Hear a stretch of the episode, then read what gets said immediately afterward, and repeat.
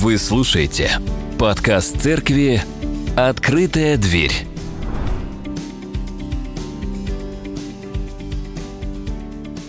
Сегодня мы будем с вами продолжать изучение послания в Ефес.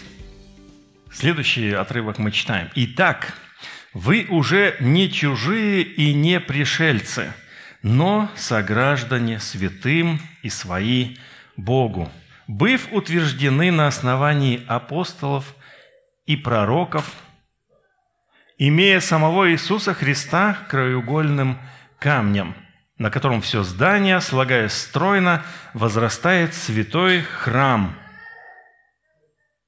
в Господе, на котором все здание, слагаясь стройно, возрастает святой храм в Господе, на котором и вы устрояетесь в жилище Божье Духом – некогда чужие, мы, став своими, сегодня продолжаем возрастать в новый святой храм в Господе Духом, строить Его жилище. И у меня вопрос к вам. Вот прям не постесняйтесь в ответ поднять руку. Договорились? Договорились. Сколько лет вы верующие? Подождите. Не поднимайте руку. Поднимите руки вообще верующие. Угу, отлично. Не опускайте. Вообще верующие. Если опустили, все.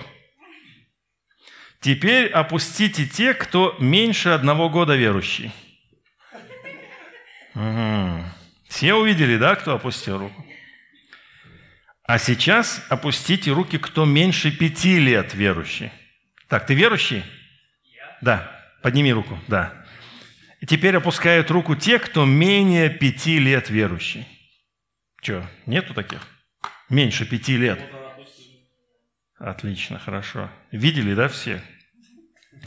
Теперь опускаем руки, кто меньше десяти лет верующий. Угу. Меньше десяти лет верующий. А теперь кто меньше пятнадцати лет верующий. Угу. А он с детства верующий, что вы к нему пристали? Теперь опускают руки, кто меньше 20 лет верующий. Есть крепыши у нас, смотрите что. И теперь, кто меньше 25 лет верующий, опускает руки. Угу. Вот все остальные, кроме тех, кто сейчас держит руки, все остальные, вы почувствовали, что вы не дотягиваете? Было такое ощущение, что особенно там год верующий, бах, пять лет. Отлично, опускай, не дотягиваешь. Тебе нет 25, меньше, на полгода. Все, опускаем. Запомните это ощущение, когда вы не дотягиваете – это обидное ощущение. Кажется, что хочется подпрыгнуть и оказаться вот как они. Вот я пережил подобное ощущение лет 10 назад. Мы ездили по работе, тогда я в университете работал, мы ездили по разным церквям. Это были церкви субботников, это были церкви пятидесятников, разные-разные церкви были. А, и пресвитерианские церкви были, баптистские церкви были.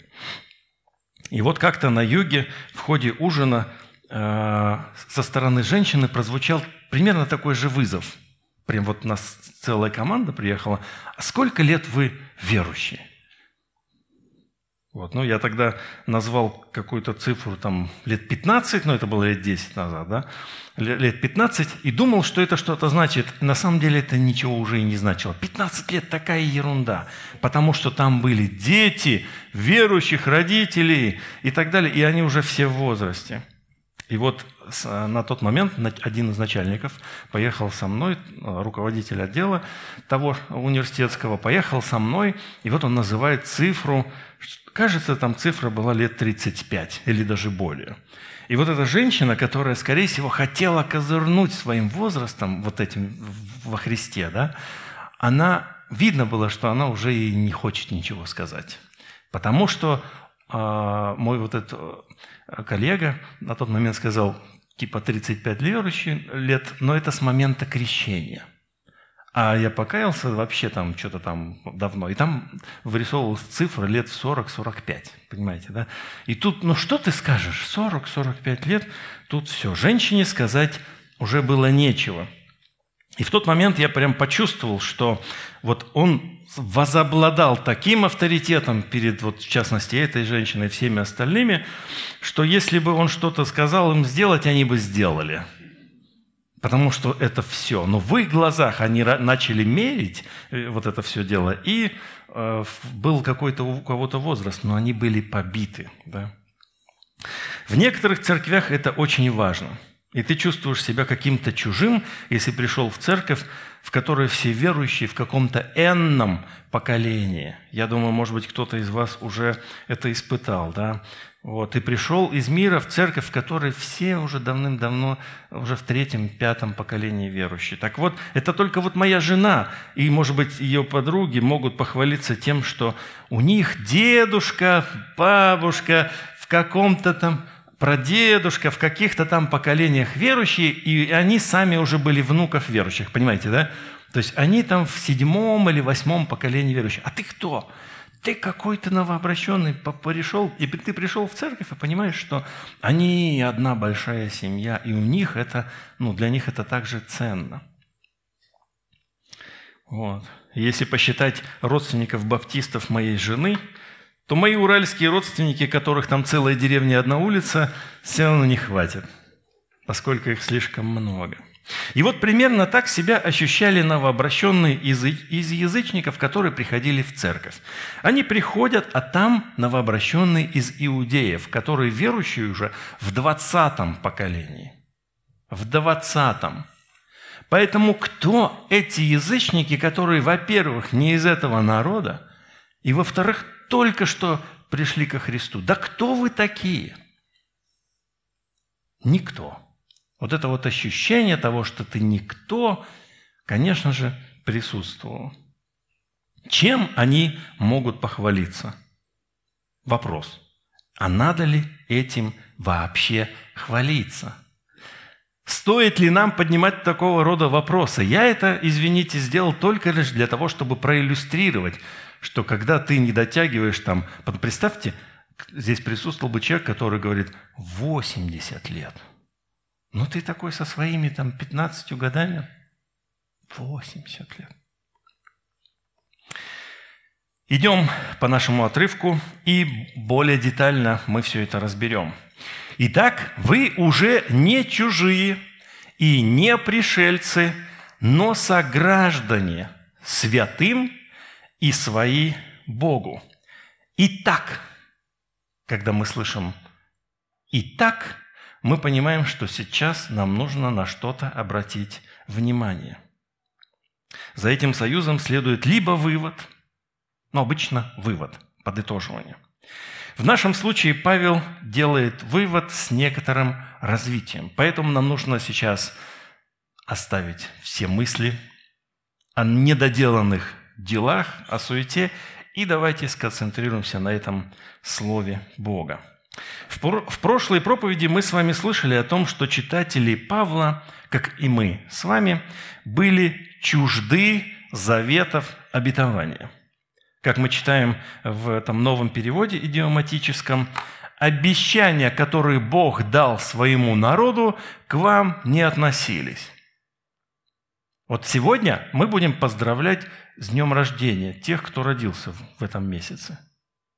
Вот они выйдут сюда – и дадут им какую-нибудь вкусняшку. А вас это не касается тех, кто сюда не выйдет, понимаете, да? Или кому-то раздают какие-нибудь хорошие вещи, там, бонусы на работе, да, начальникам. А вам не дают, потому что вас это не касается. И вот обещания, которые Бог дал своему народу, которые обещания были в том, что я буду о вас заботиться – но вот просто представьте, что те обещания и весь тот диалог, который ведет со своими детьми отец, а ты без него, тебя это не касается совершенно. Он говорит, сядем в машину, поедем на море. Но ты с ним не сядешь, потому что ты не его ребенок. Он говорит, я сейчас дома затоплю печь, у нас будет хорошо, но тебя это не касается, потому что это не твой дом. И вот теперь Павел заключает, вы не чужие. Да, некогда вы проходили мимо церкви. Я, в частности, проходил мимо церкви, когда мне приходилось играть хорошего парня для дедушки моей жены, да, потому что он уже был баптист, ходил в церковь, и мне нужно было тоже там явиться. И вот я приходил и смотрю, во-первых, они все были состоятельны. Прям машин было полная улица. Церковь тысячу человек. Майкоп, город небольшой. Вот.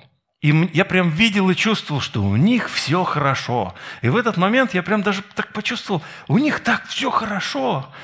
И у них друг с другом хорошо, когда смотришь на семьи верующих. И ты хотелось бы, но у них есть Бог – у них есть Бог, поэтому у них все хорошо. Так вот, Павел разрушает все подобное представление и говорит, что вы теперь не те, которые там на улице стоят. Вы не чужие. Вы больше не чужие. Когда Моисей бежал от лица фараона – вернемся на много-много тысяч лет назад, после убийства одного из охранников раба, помните, он убил его, хотел спасти своих соплеменников, то он убежал и стал пришельцем. Стал. Ключевое слово «стал». Давайте прочитаем об этом в речи Стефана, которого после побили камнями. «От сих слов Моисей убежал и сделался пришельцем, в земле Мадиамской, где родились от него два сына. Так вот, мы теперь, теперь, почему здесь упор, я говорю, нас сделались? Мы сделались теперь своими. И вот как он ушел и поменял свой статус, он сделался пришельцем – так верующий человек, когда обращается ко Христу, он обретает новый статус, он делается своим. Ну, здесь мы, давайте еще немножко о нем порассуждаем, о Моисее. Он был воспитан в доме царя и стал пришельцем – если, может быть, вы были в каком-нибудь, ну, в Египте, кто если был, смотрели на эти дворцы, вы видели, что на тот момент это были просто поражающие огромные здания. И они были построены, сколько, 4 тысячи, 5 тысяч лет назад. Это были огромные сооружения. И вот был некто, которого почитали Богом. И этот вот некто был самым главным, фараон. Все остальные просто поклонялись ему. И вот в доме этого самого главного был воспитан Моисей. И ему было все дозволено. Это как сейчас, вы видите избалованных детей, да? Они, ну, во-первых, тогда они все умели. То есть Моисей получил шикарнейшее образование, лучшее образование. Он был подготовлен физически. И он был подготовлен с точки зрения боя, поэтому он мог вполне спокойно орудовать любым оружием на тот момент. То есть Моисей, называемый кроткий, самый кроткий из человеков, тем не менее был подготовлен на все сто, как сын фараона. И вот он убегает и становится пришельцем. И здесь Стефан большой упор делает на том, что он сделался. И после еще раз, и после этого несколько раз еще раз использует это слово. Давайте почитаем. Он в заключении обращается к евреям, которые его схватили, да, он проповедует Иисуса, в конце концов, и говорит, «Кого из пророков не гнали отцы ваши? Они убили предвозвестивших пришествие праведника, за которого сейчас Стефана и схватили и поставили перед судом, которого предателями и убийцами сделались ныне вы». И здесь опять же это слово «сделались». Моисей сделался, у него был один статус, и вот он сделался пришельцем. Что такое пришелец? Это когда ты приходишь на новое место и вообще не имеешь ничего и никаких прав, ты там никто. Просто никто. Так вот, теперь он обращается к евреям и говорит, а вы были чудесным Божьим народом, кому были адресованы все обетования – Кому говорили пророки, Вы сделались предателями и убийцами. Вы, которые приняли закон при служении ангелов и не сохранили. Здесь как раз-таки Моисею э, был дан закон через служение ангелов, об этом идет речь.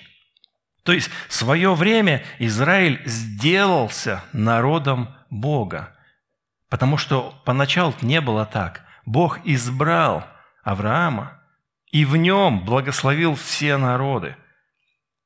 И, и, и сказал, что он станет отцом всех народов верующих. Да? И Израиль не понял своей жизни, когда его посетил Бог – тем самым он сделался предателем и убийцей. Сейчас мы читаем с вами Слово Бога и должны сделать правильные выводы для себя, что мы тоже сделались чем-то новым. Сейчас мы сделались. Бог нас сделал, мы переродились. Мы более не чужие и не пришельцы. О чем идет речь, что Моисей стал никем – для людей, которые там жили. Он был никем, стал пришельцем. Но что дальше? Израиль тоже был, сделался народом. Но что дальше? Он сделался предателем и убийцей. И теперь вопрос к каждому сердцу, которое слушает это слово. Сохранишь ли ты веру? Не сделаешься ли ты чем-то иным – что порочит имя Господа или отвергает Его благодать. И ключевое слово здесь «сделаться», самому сделаться. Здесь важно отметить, что в смысле обетований Божьего народа мы теперь не чужие и не пришельцы, но я должен отметить, что мы пришельцы все равно. Это уже сейчас мы раз закрыли эту тему, но мы пришельцы. Мы должны осмысливать себя пришельцами для этого мира, потому что наше жительство на небесах. Я должен об этом сказать, потому что я говорю, что пришелец – это чуждо, это не очень. Но с другой стороны, Писание нас называет все-таки пришельцами, потому что дом наш на небесах. Апостол Петр пишет, возлюбленные, вам пишет, прошу вас, как пришельцев – и странников, удаляться от плотских похотей, восстающих на душу.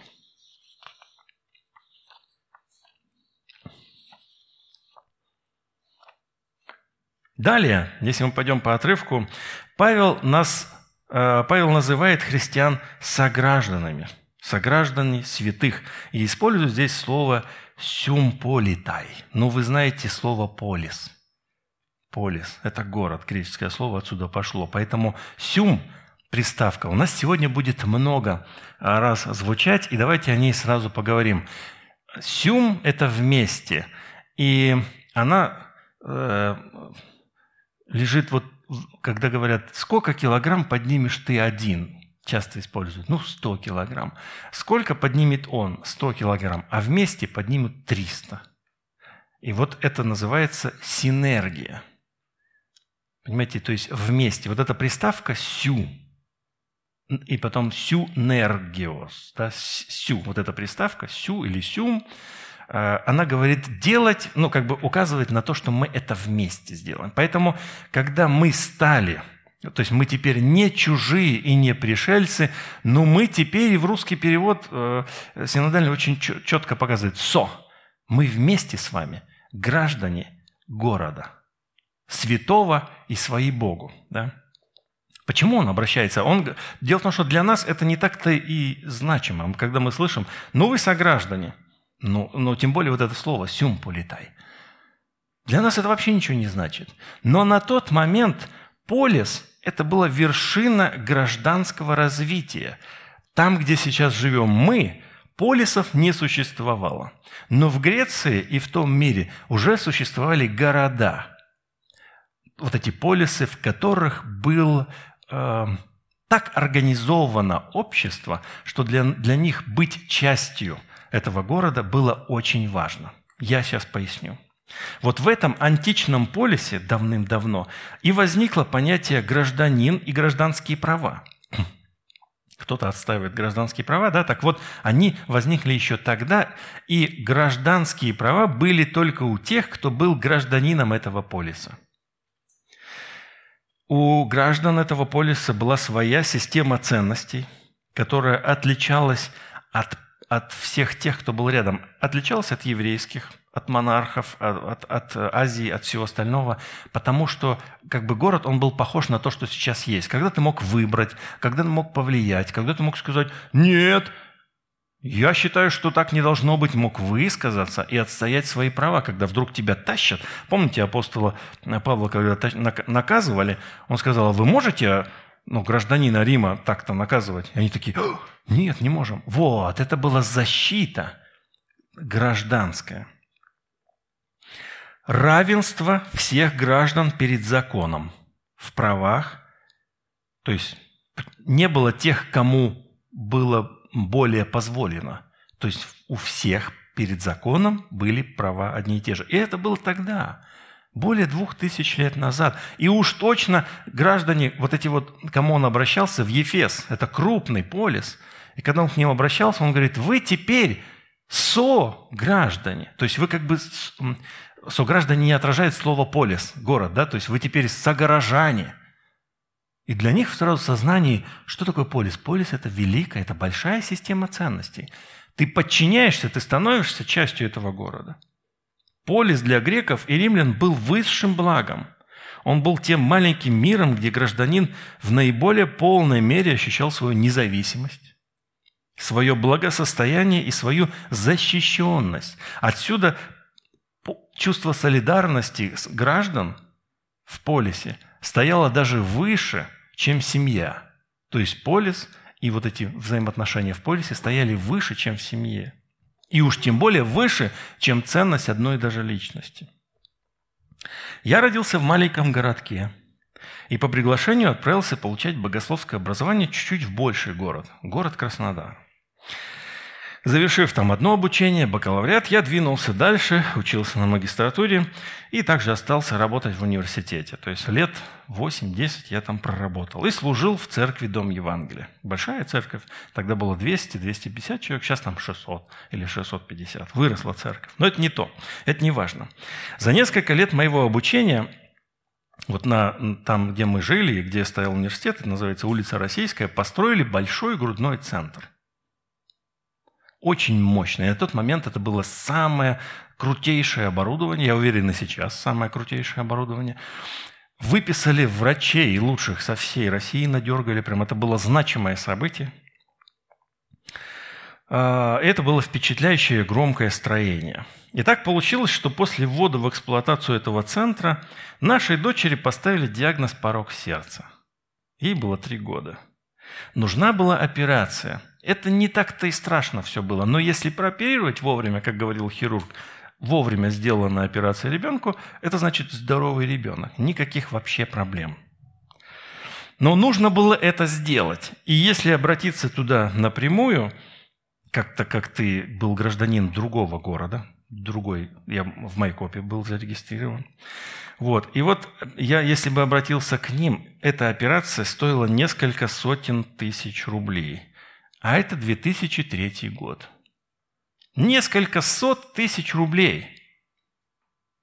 Автомобиль стоил 150 тысяч рублей, новый такой простой российский, 200 и так далее. Но для граждан города операция бесплатная.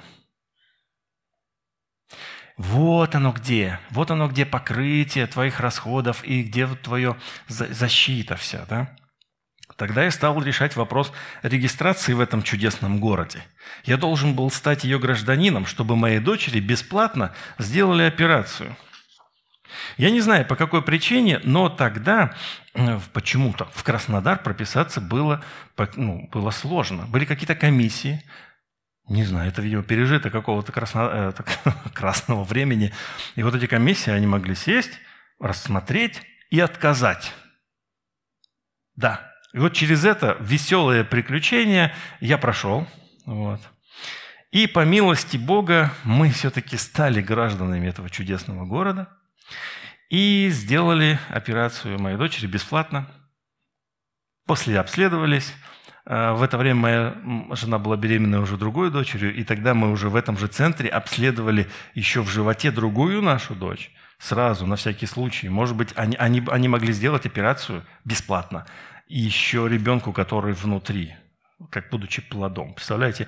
И мы тогда вообще гражданином города Краснодара быть, это так круто. Через несколько лет девочку вообще сняли с учета, и она считается абсолютно здоровым человеком. Так вот, адресаты послания, будучи гражданами полиса, они прекрасно понимали, что быть гражданином – это прежде всего благо. Поэтому, когда апостол Павел пишет, что вы не чужие, вы не пришельцы, но участники этого вот образования городского, соответственно, все права, все почести и привилегии, все там. Ну, конечно же, э, конечно же, были среди слушателей в Ефес, не, наверное, не, не только граждане, а как раз-таки были те, кто жил там, но не был гражданином полиса и не имел этой защиты и покрытия. Это раз. И во-вторых, скорее всего, там так же, как в Римской империи, присутствовали люди, которые были и подданные, но они не были граждане Римской империи. Назывались они перегринами. То есть они подданные, но без гражданства. И все они, и первые, и вторые, точно понимали, что они, чего они не имеют. Вот как я в тот момент почувствовал, что мне нужно сделать дорогостоящую операцию, но я этого не имею. Вот когда я читаю этот отрывок, где он пишет «Вы сограждане», я вспоминаю как раз-таки то, что Бог сделал для моей дочери, и мое сердце наполняется благодарностью. Я хочу славить Его, благодарить и рассказываю вам сегодня эту историю, чтобы вы сказали «Слава Господу». Возможно, и у вас есть подобная история. Сто процентов есть история, когда Бог прям преодолел что-то непреодолимое, прославьте своего Бога, расскажите своим друзьям эту историю.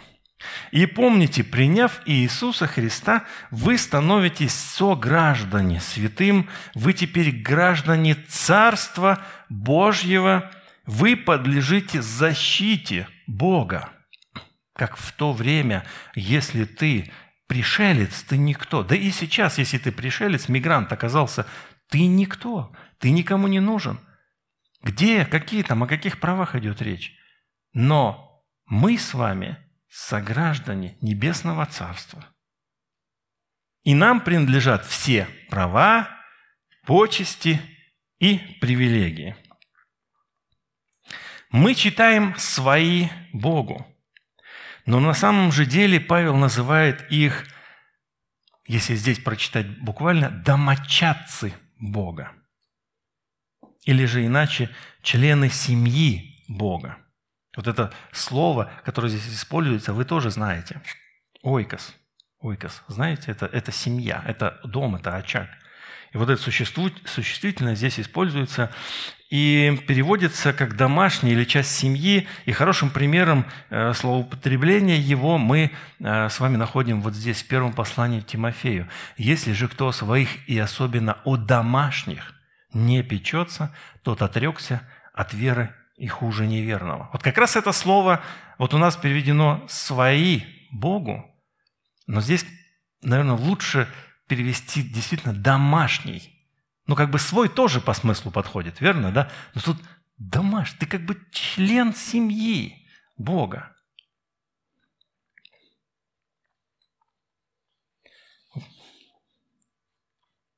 Здесь мы должны с вами представить свой отчий дом. Там, где всегда горит огонь родительской любви. Но те, кто еще сейчас живет там, вы на сто процентов не можете оценить. Но когда вы э, вырастаете и отправляетесь в свободное плавание, вы тогда понимаете, что дома хорошо, за все заплачено, за интернет заплачено – Водичка питьевая всегда есть. Кофе в зернах тоже. Еда. Все дела. Тепло. Летом кондиционер. Понимаете, дома круто. Все включено, как Павел говорит, да? Иисус нам рассказал притчу о блудном сыне, и она хорошо повествует о порядке и устройстве, которого молодой человек лишился. Давайте прочитаем и вспомним. Когда молодой человек все прокутил, все потратил, уже кушал еду, которую, вернее, кушал, как написано, что он бы хотел бы поесть ту еду, которая давалась э, животным, а ему не давали – вот вы не поверите, вот кто-нибудь из вас был голодный? Настолько, что готов был есть что угодно. Я был в армии. Это был первый месяц курс молодого бойца. И нас так гоняли. Вы не, вот я вам сейчас скажу, вы будете смеяться, скорее всего. Да? Но когда я чистил кремом сапоги, а у нас были тогда сапоги, мне казалось, что крем этот кушать можно – потому что у него запах какой-то такой, какой-то вот запах вроде как съедобный, понимаете? А когда нас на учение вытаскивали в поля, за Псковщиной я служил, то там все эти вот эти все, все, что растет, все тоже казалось таким съедобным. Так вот, он уже умирал от голода, хотел бы покушать хотя бы то, что жрет свинья, извините за выражение. А ему говорят, рыльца убери, это для свиньи. И вот он такой, подождите, сколько наемников у отца моего, и они избыточествуют хлебом. То есть какие-то наемники, не дети, а я умираю. Я сын, умираю здесь от голода. Дошло до него.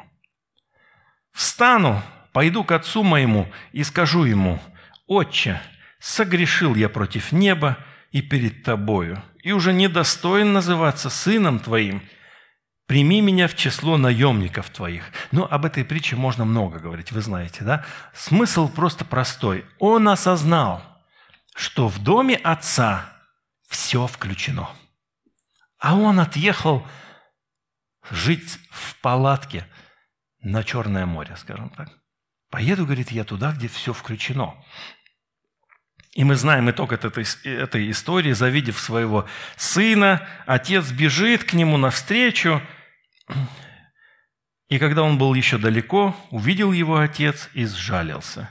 И, побежав, пал ему на шею и целовал его. Он принял этого беспутного сына обратно в семью. Это и есть вот это домашние. Мы свои, мы домашние Бога, мы часть семьи Бога. Мы не наемники даже, которые кушают хорошо. Мы домашние. Это иллюстрация того, какую благодать мы обретаем, когда совершенно ее не заслужили, и что Бог Отец принимает нас в свой дом. Бог многократно в Писании рисуется Отцом. я выбрал один отрывок для того, чтобы он нам помог увидеть эту картинку, как Бог рисуется отцом Израиля, ну и всех верующих. «Я сам приучал Ефрема ходить». Ефрем – это часть Израиля. Вот и здесь он рисует картинку. Там это нужно открыть в контексте, но просто давайте вырываем из контекста этот отрывок и просто читаем. «Он, Бог, сам учил ходить, носил его на руках». И это образ отца. Кто учил ходить детей?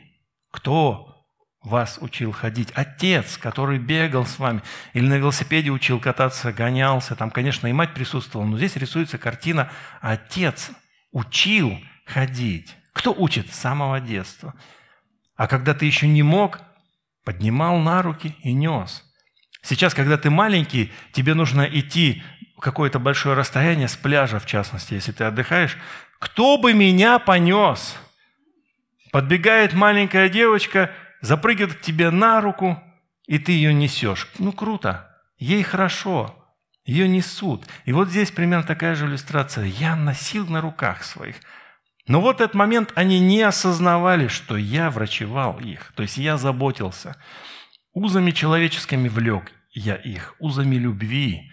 И был для них как бы поднимающий ермо с челюстей их и ласково подкладывал пищу им когда у вас нечем заплатить по счетам, или когда нету вдруг средств на то, чтобы купить еду или еще что-то, Бог ласково подкладывает вам все необходимое, чтобы закрыть эти дырки. Вам же самим, надеюсь, кому-то приходилось учить детей ходить, носить на руках, любить, кормить. Теперь послушайте. Я вижу просто больше тех, кто, кого носили. Но послушайте каждый из вас. Я повторю.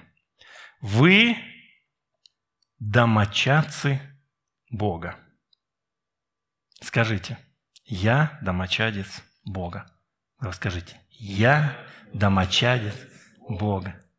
Давайте еще громче. Пусть это от сердца будет. Я домочадец Бога. Как же это круто, когда все включено, когда ты домочадец. Но мы с вами должны двигаться дальше. Он обращается к э, христианам в Ефес и пишет, что «вы, быв утверждены на основании апостолов и пророков, имея самого Иисуса Христа краеугольным камнем, и вот здесь я должен остановиться, потому что вот это основание апостолов и пророков несколько разобрать нужно. Когда апостол Павел находился в этом городе, а мы помним, что он три, года, три года находился и служил в городе в Ефес, то написал а, такие слова христианам в Коринф. «Я, ибо мы соработники у Бога, а вы – Божья нива, Божье строение». Я, по данной мне от Бога благодати, как мудрый строитель, положил основание, а другой строит на нем, но каждый смотри, как строит. Ибо никто не может положить другого основания, кроме положенного, которое есть Иисус Христос.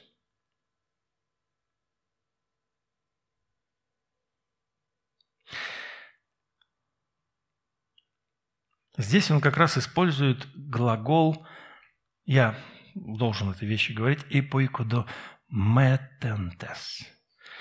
Очень сложный глагол, но в основе его лежит, э, опять же, ойкодо, ойкос, домео – строить. И вот этот предлог «эпойкодометос» – это, он говорит, вы, быв утверждены, э, Вот в предыдущем отрывке вот это «смотри, как строит» – это тоже самый глагол. Это глагол, а другой «строит на нем». То есть я положил основание, как мудрый строитель, а другой возводит, строит, поднимает. Но каждый смотри, как возводит, строит, поднимает. И вот здесь он говорит, что Здесь он использует уже не глагол, но причастие, которое переведено как совершенное действие. Что сделав, вы, быв утверждены, то есть как бы, ну, как, как хочу, чтобы вы поняли, как, были, вы построены, вы воздвигнуты, а здесь у нас переведено как утверждены. Поэтому я этот момент разъясняю. Здесь, вообще, на самом деле, здесь у нас так называемый деепричастный оборот, который раскрывает идею Павла шире. И добавочным действием, как причастие, ой, я извиняюсь, подлежащее – это мы, есть, не чужие и не пришельцы. Вот вам подлежащее, сказуемое, вы есть. Идеи причастный оборот погнали. Вы были утверждены на основании апостолов и пророков. И это помогает нам понять лучше, что желает Павел донести до слушателей. Он говорит, вы...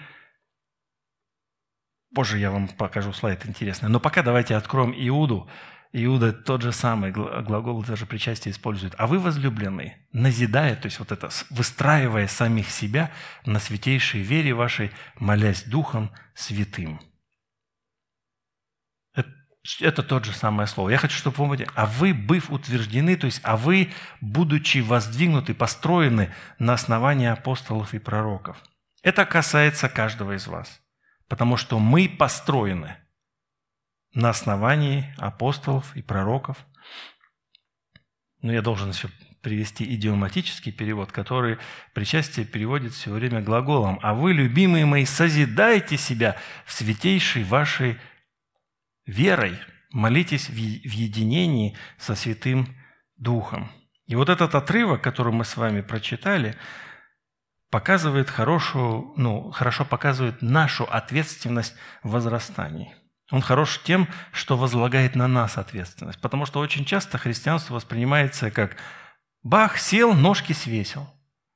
И все остальное в пассиве должно совершаться.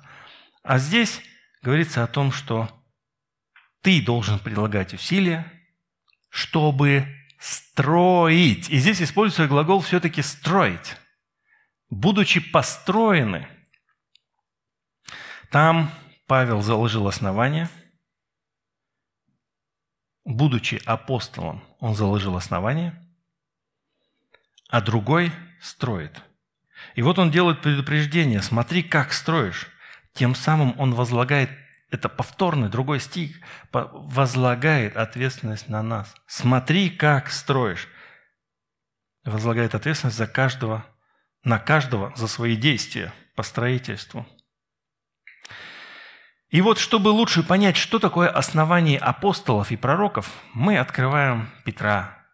Чтобы вы помнили слова, прежде реченные святыми пророками, и заповедь Господа и Спасителя, преданную апостолами вашими. В основании веры ранней церкви были слова пророков, ранее звучавших, и заповедь Господа. И мы с вами читаем здесь что мы имеем Иисуса Христа краеугольным камнем, вот этим основанием.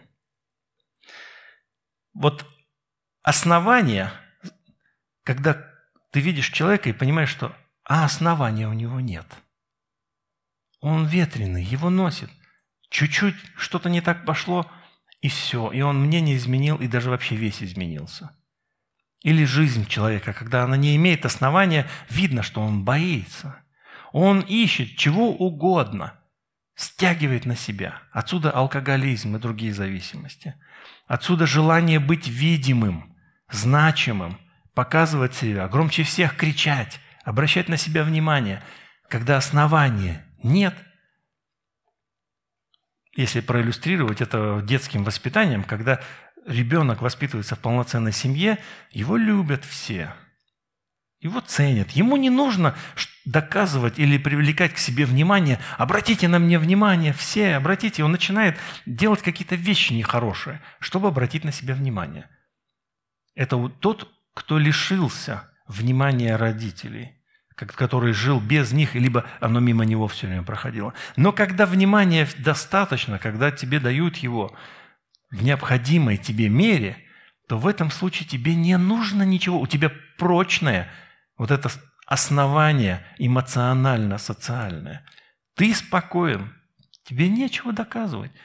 Я в свое время любил э, задавать вопрос, и сейчас еще задаю самой младшей девочке, задаю вопрос – ну, ты красивая? Я самая красивая. И она даже сейчас на полном серьезе рассказывает своим старшим девочкам, что сестрам я имею в виду, что вы знаете, вообще-то я тут самая красивая в этой семье. Не отмахиваются от нее, конечно же, потому что они точно так же считали в детстве, да, но что их так в этом убеждал отец. И я задавал вопрос, а что, если тебе кто-то скажет, что ты некрасивая? Такой, знаете, был, чего? То есть как бы что? И я встречал людей, которые, ну, девочки на самом деле, а, вот одна из них была вот полностью вся покрыта витилигой. Вся-вся. Она была красивая, но вся была покрыта витилигой. И когда мы ее спрашивали, а как, ну как ты в обществе? Ну, Никаких проблем. Почему? Потому что с детства отец и мать ее ценили и давали свою любовь и говорили, что ты красивая. Поэтому ей не нужно было ничего доказывать, чего-то бояться общественного мнения. Она знала, она красивая. То есть у нее было основание для этого. И вот когда есть основание, на котором ты строишь, то плотно все стоит.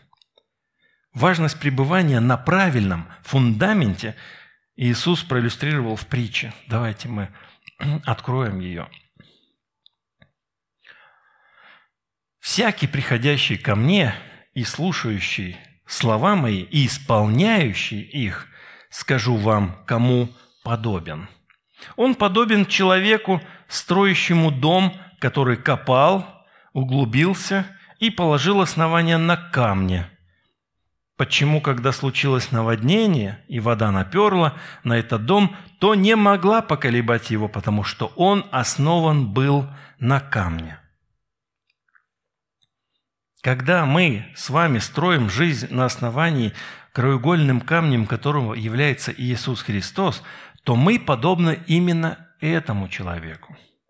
Когда наступает время испытания, мы стоим твердо, потому что укоренены на прочном основании. Апостол Павел вообще исключает какое-либо другое основание и пишет, «Ибо никто не может положить другого основания, кроме положенного, которое есть Иисус Христос». Однако, если мы вернемся к притче, то мы э, услышим из его уст, что есть возможность у человека отложить это прочное основание и постараться самостоятельно выбрать своим основанием что-то другое. Деньги, здоровье, счастье и прочее, чего угодно.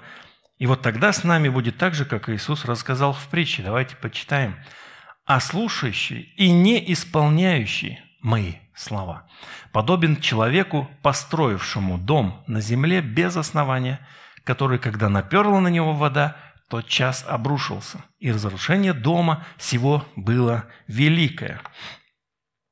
Вы знаете, Иисус приводил примеры из жизни. Вот многие притчи, которые мы с вами читаем, все, что вот он рассказывал, это не было выдуманным. Это было то, что видели все и знали, может быть, даже по именам кого-то знали. Когда он рассказывал историю о том, что царь собрался пойти на войну, но не посчитал свои войска, потерпел поражение. Или тот, который захотел построить башню, видите его недостроенная башня, все знали, чья это недостроенная башня, да, потому что он неправильно все рассчитал. И Иисус просто берет эти примеры из жизни и рассказывает своим слушателям – и тогда э, то, что он говорит, очень ярко звучит и понятно. Для того, чтобы проиллюстрировать нам сейчас, я расскажу историю того, что это возможно. В середине прошлого столетия были построены два дома. Один дом построил мой отец для своей мамы, ну, моей бабушки. А, он построил его с хорошим основанием. Поставил, там фундамент был действительно мощный, и этот дом стоял долгие годы и, уверен, до, до сих пор стоит. Бабушка умерла, там поселилась двоюродная сестра со своей э, дочерью, но дом стоял плотно. И другой дом, который унаследовала моя жена, был построен не пойми кем. И вы знаете, просто положили дом на землю поставили – это был даже саманный дом, который просто поставили на землю. Нет, его поставили на землю. А знаете вообще, для чего э, копают, э, углубляются? Да, написано углубляются, в данном случае вот эту мягкую часть снимают, снимают, докапываются до, в, той местности до очень плотного э, камня, и тогда ставят, и дом стоит плотно. А у нас земля мерзнет, не мерзнет, она поднимается, опускается, и если просто сверху положить, то твой дом начинает Нету здесь ничего такого, как э, мощная волна ударила, но просто земля дышит, поднимается, опускается, да и соприкасается с сыростью. И вот дед купил, Маринин дед купил этот дом, и с сыновьями он уже приподнял края дома специальными большими техническими устройствами и подложили под него, э, как бы сказать, угловые основания и залили э, фундамент. Понимаете, да? То есть подняли дом, залили фундамент. Проблема в том, что в углах они поставили не железные основания или каменные какие-то, а пеньки. Прям в самых углах, на которых, ну, то есть они подняли дом, поставили пеньки, сделали э, опалубку, залили все это бетоном, дом чудесно стоит. Но прошло время, пеньки превратились в труху, и по углам дом просел. Вот. И он настолько был у нас чудесный домишка, что нашему тогдашнему старшему сыну не нужно было выходить на улицу искать горки, потому что он мог с одного дома, с одной части дома запускать машинку, она бы ехала в другой. Это иллюстрация того, что дом можно построить на основании, а может и реально можно построить без основания. В случае с этим домом было две проблемы. Изначально вообще не было фундамента – и во-вторых, когда его возвели, то краеугольным был не камень, а пенек, который превратился в труху. Так и в нашей жизни. Если мы с вами пытаемся заменить основание, крепкое основание на то, что тлеет, как тот пенек, оно испортится, пропадет, и более, и, наша жизнь, как тот дом, разрушится. Мы сейчас были на море, и там дети строили замки из песка. И вы знаете, да, то есть строишь из песка, либо кто-то прохожий не заметил, что ты строишь, и наступает прямо в момент, когда ты строишь. Либо дождь пошел, все это размылось. Либо волна налетела, и весь твой замок все равно. Поэтому какой смысл? Я этим не занимался, потому что это бессмысленно. И мы знаем, что заниматься постройкой у берега чего-нибудь, это бессмысленно. Знаете? Вот точно так же бессмысленно строить свою жизнь на таком, в, таких, в таком контексте, в таких условиях, на песке. Строить свою жизнь на песке. Песок – очень хорошая, э, наверное, иллюстрация будет, знаете, для чего? Для того, как Бог прощает вас – я много молился во время своего отпуска, и одно из этих слов, которые ко мне прозвучали, что вот ты видишь, как волна сносит все, что ты сейчас здесь начертил. Вот точно так же я убираю и очищаю твои чувства, твои страхи, твои переживания. Поэтому я в этих размышлениях даже писал некоторые вещи, которые меня смущают, и я видел, как Бог волной сносил я. И для меня это была исцеляющая терапия. Поэтому, если кто-то из вас отправляется на море, подойдите, помолитесь, и, возможно, Бог вам подобное откроет. Напишите то, что вас беспокоит. И увидьте, как это все смывается. Так Бог очищает. Не остается ни следа. Что хочешь, можешь написать. Волна прошла, ушла, снова ровненький песок. И Бог тогда мне проговорил, вот так я очищаю каждого из вас. И в частности, твое сердце от всего того, что тебя беспокоит. Поэтому стройте свою жизнь на прочном основании. Идем дальше. На котором все здание, то есть основание апостолов пророков и Иисус Христос а, камень, на котором все здание, слагаясь стройно, возрастает в святой храм в Господе. Конечно же, здесь апостол Павел не имеет в виду какое-то физическое здание. Он обращается к церкви в Ефесе и говорит, что их здание растет. Он использует метафору, чтобы передать смысл слаженного роста. Как растет, как растут, как скоро здесь вырастет дом – 10 домов многоэтажных. А? Мы это увидим. Комплекс здесь будет рядом с ЖК. С очень дорогими квартирами, очень высокими домами. И вот мы с вами увидим, как они слаженно поднимутся. В 17, в 25 этажей. Круто. И вообще он часто использовал эту метафору также и в Коринф, когда писал «Ибо мы соработники у Бога, а вы – Божья нива, Божье строение». Опять же, то же самое слово здесь используется. Там переведено как э, слог, э, «все здание», в данном случае «строение». Чтобы построить здание – Необходимо подогнать его частички один к одному очень аккуратненько.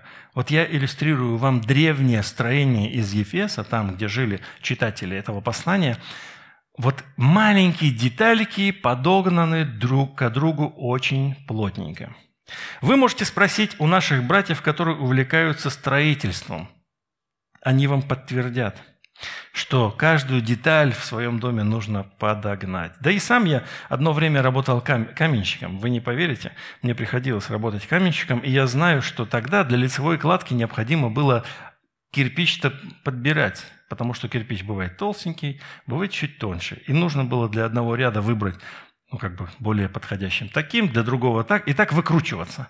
Нет такого, чтобы кирпич был весь одинаковый. Это сейчас. Я не знаю, это вернее, как сейчас, по отношению к тем минус 2000 лет, я думаю, что сейчас то же самое. Вот именно идея этой подгонки одного друг к другу именно и отражена в этом отрывке у нас с вами. И в другом месте, о котором мы позже будем говорить, в четвертой главе, используется то же самое подгонка, из которого все тело, составляемое и совокупляемое посредством всяких взаимно скрепляющих связей, при действии в свою меру каждого члена, получает превращение для созидания самого себя в любви. Наше тело очень подогнано Творцом. И мы с вами это знаем, когда восхищаемся, как Он чудно все устроил. Здесь используется то же самое слово с приставкой «сю», составляемое вместе, да? То есть, когда вместе, короче, использовалось это слово при строительстве, когда точно знали, что в момент строительства каждую деталечку подгоняли друг к другу, и это слово читатели точно знали. Как у нас перевести это? У нас это, видите, просто переведено как составляемое. Составляемое. Ладно, идем дальше. В свете этого отрывка становятся более понятны слова апостола Петра, который говорит, что приступая к нему, камню живому, человеками отверженному, но Богом избранному, драгоценному, и сами, как живые камни, устрояйтесь дом духовный, священство святое – чтобы приносить духовные жертвы, благоприятные Богу Иисусом Христом. Каждый камушек этого духовного строения должен быть искусно подогнан, чтобы строительство могло продолжаться. Для этого каждый из нас сталкивается с напряжением. Вот мы с вами, когда строим этот дом духовный, сталкиваемся с тем, что друг за другом чем-то не согласны. Так вот, для того, чтобы один камушек к другому подошел, его подтачивают. И вот Бог использует это напряжение между нами для того, чтобы мы с вами втиснулись и стали частью этого творения, в основании которого Иисус Христос, частью церкви. То есть, когда над вами происходит работа, когда вас выворачивают изнутри, не смущайтесь. Это создатель и архитектор работает над вами как частью строения. Он завершит эту работу, и тогда вы станете органичной частью духовного дома, храма, потому что сейчас идет строительство этого храма, на котором все здание, слагая стройно, возрастает в святой храм в Господе.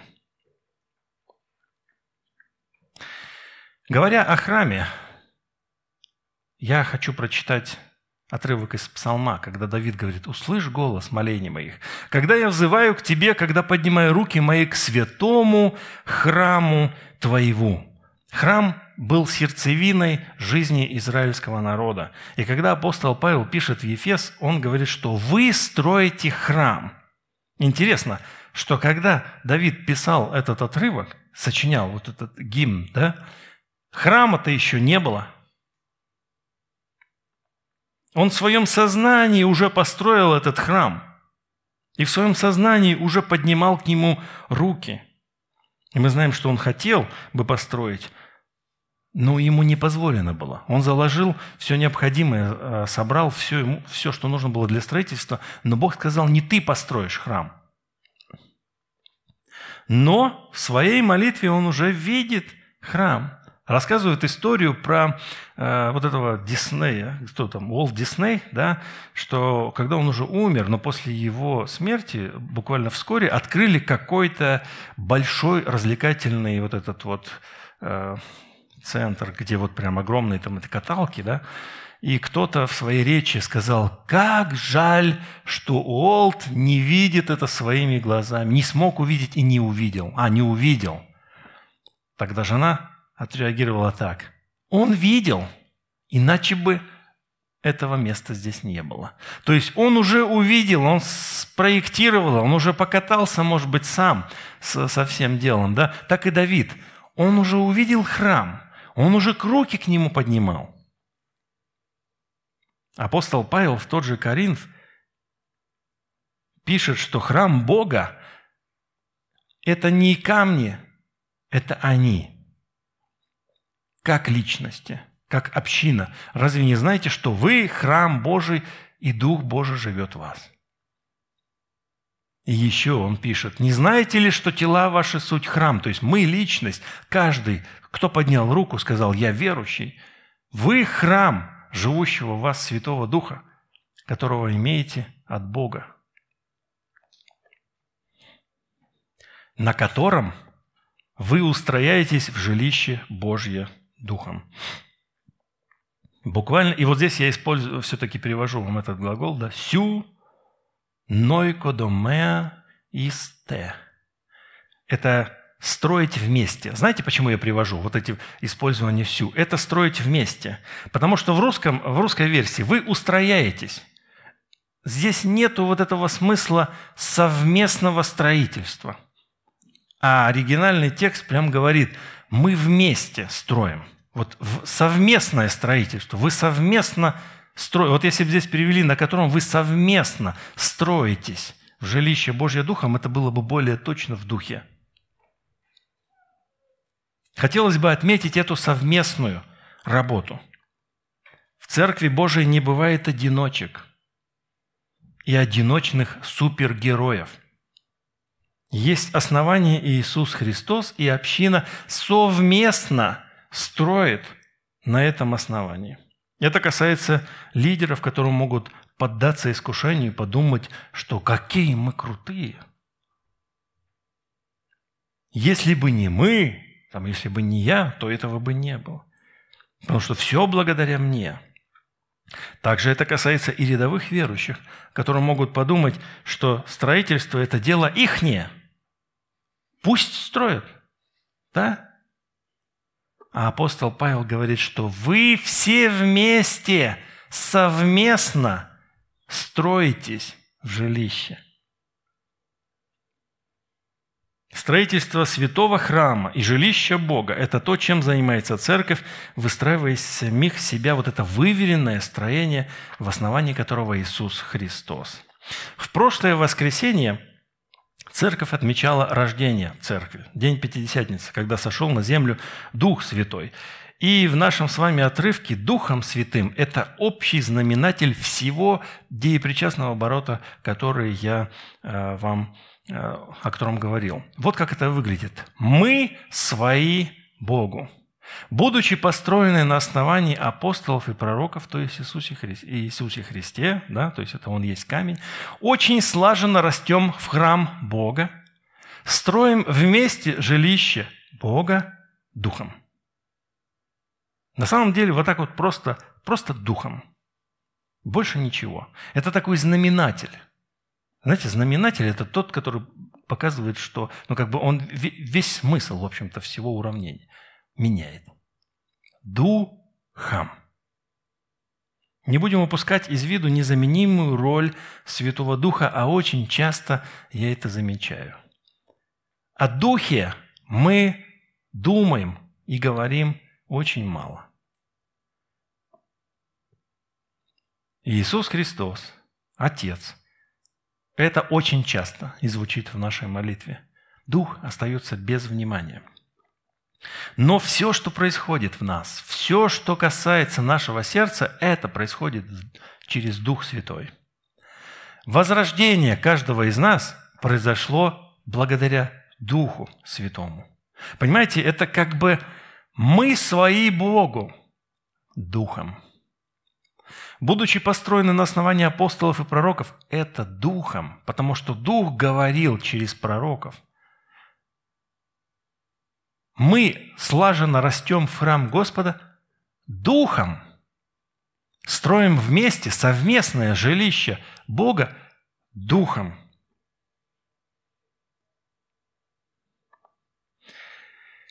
На этом логическая цепочка отрывка заканчивается, начавшись с того, что мы теперь домашние Бога. Мы свои Богу, да? Мы домашние Богу.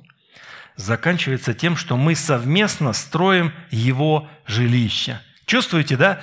Апостол Павел говорит, что теперь вы домашние, мы стро- совместно строим дом Бога. И вот цепочечка закончилась. Интересно, что Давид желал построить храм Господу, но ему не было позволено это сделать, а нам с вами позволено строить храм Господу. Великая честь и привилегия. А помните, раньше также звучало в проповеди, что Соломон говорил, дай мне мудрости, прошу.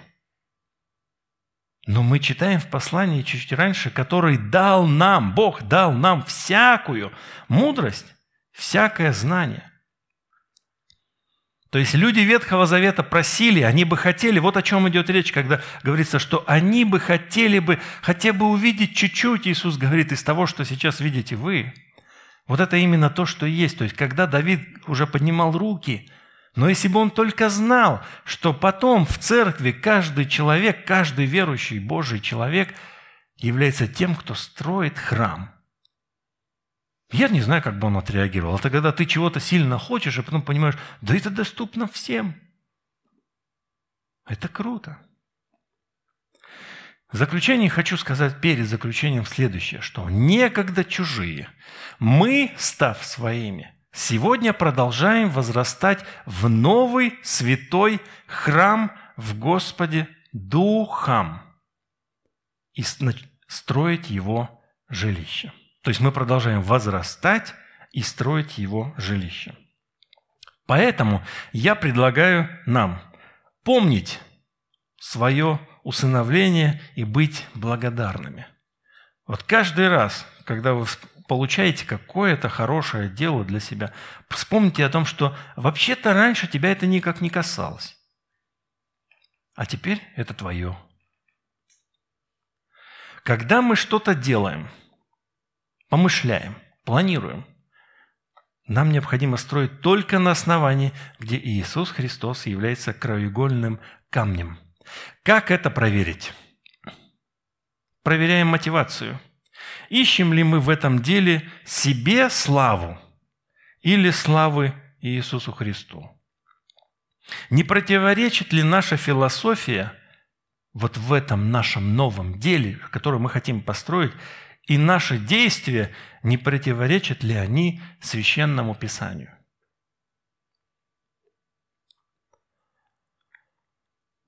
Когда мы делаем дело служения, то по Божьей воле оно слагается стройно, гладко.